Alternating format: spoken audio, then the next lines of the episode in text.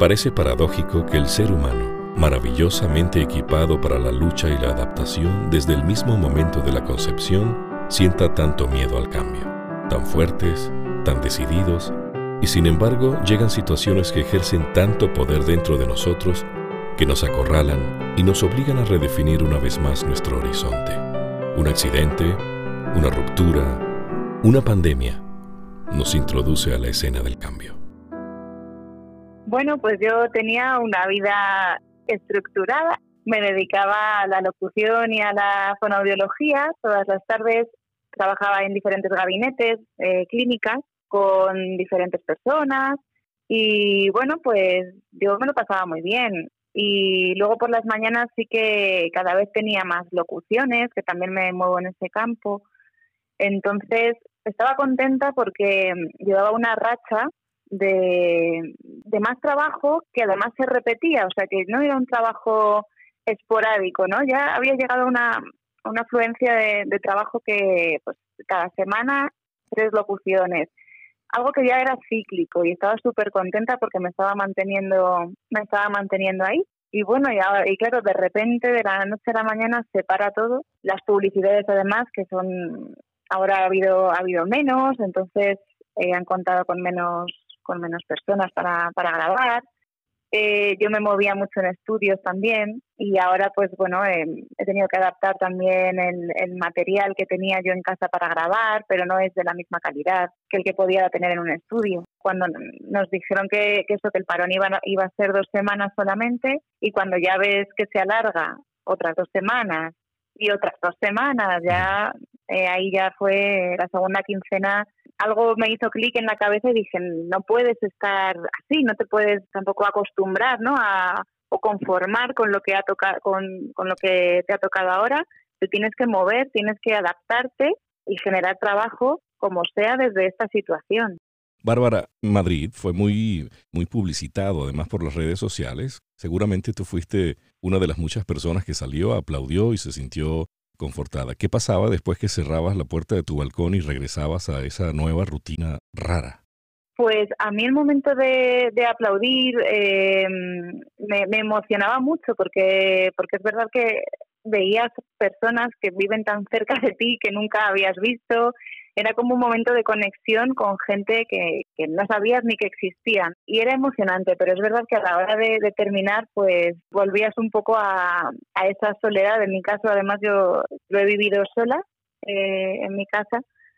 Y, y bueno, pues pues eh, a días, eh, hay veces que estás intentando estar entretenida, formándote, leyendo, intentando hacer cada vez más cosas que, siempre has querido, ¿no? Y, nunca has tenido tiempo. Pero hay veces que sentías que, vale, ¿y ahora qué? Ya lo he hecho. y ahora que, no sé, también te apetecía un poco de, de calidez humana, ¿no? De, de compartir, de un abrazo, ya no todo por vía internet, sino cara a cara.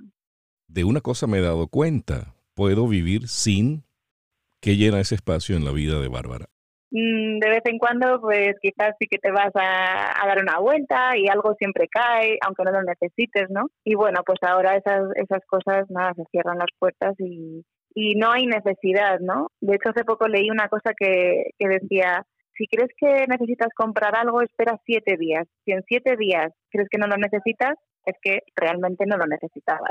Pues sé que ah, me he dado cuenta de que soy capaz de vivir eh, pues en la soledad eh, absoluta, bueno, con mis gatos, tengo dos gatos, pero, pero bueno, una situación que quizás eh, en general la vemos como algo un poco triste o, bueno, pues yo no lo he vivido de esa manera, ¿no? Y estoy contenta también de haber pasado ese, ese proceso Sí, ver la capacidad que tienes de, bueno, de, ocupar esos espacios, de pensar en ti, porque lo que sí que me pasó también es que al final eran son todo capas, o sea, el día a día que nos, que nos hemos hecho en nuestra vida, ¿no? El trabajo, eh, todo lo que te organizas para hacer cada día, al final son capas. Entonces yo en esta época me di cuenta de que si esas capas desaparecían, solo estaba yo y mis sentimientos y mis emociones y, cosas que, quizás estaban pendientes de, procesar, de, bueno, mm, que nunca te habías planteado sobre ti mismo y de repente van saliendo esas cosas y te das cuenta de que eres un ser humano que hace cosas y esas cosas eran pues esas, esas, capas que construyen tu día a día pero que no son tú, ¿no? No, no, no es tu esencia. Entonces, bueno, por esa parte también me ha parecido un proceso bonito, ¿no? De conexión conmigo misma y, aprendizaje. ¿Cómo te imaginas esa nueva normalidad, Bárbara?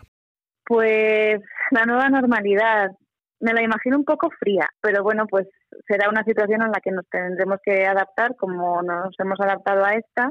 Quiero pensar que, que bueno, que nos va a, dar eh, más libertad que la que hemos tenido hasta ahora, por lo tanto vamos a sentir un beneficio, ¿no? La veo fría, la veo un poco robotizada, eh, deshumanizada quizás es la palabra. ¿Pero hay algo en especial que estás extrañando que no has tenido estos días? un abrazo. yo lo estoy ligando todo a, lo emocional y a las personas, pero es verdad, un abrazo. O sea, eh, es lo primero que, que, haría si se pudiese, pero es que encima vamos a salir y creo que abrazos tampoco nos vamos a poder dar muchos. Ese abrazo que te falta hoy, pues te lo envío virtual y además te lo mandamos toda una comunidad de gente que está participando en este audio documental. Lo recibo con mucho cariño, te lo agradezco mucho. Bárbara Carramolino, Madrid. Si pudieras pedirle un abrazo a alguien, ¿a quién escogerías? ¿A alguien a quien conociste de niño? ¿A alguien de ahora? ¿A alguien que apenas conoces o a tu mejor amigo? ¿Cuánto darías hoy por ese abrazo?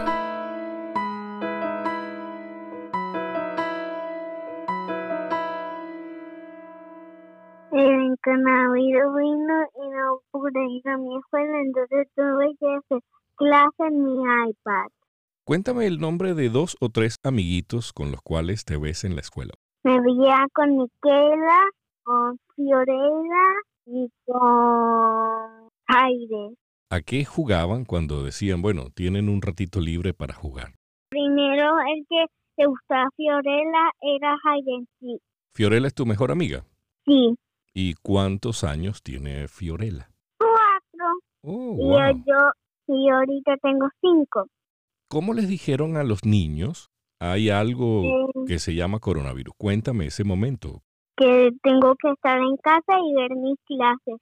Y ya mis clases están, ya están mis clases. No hay más clases por hoy.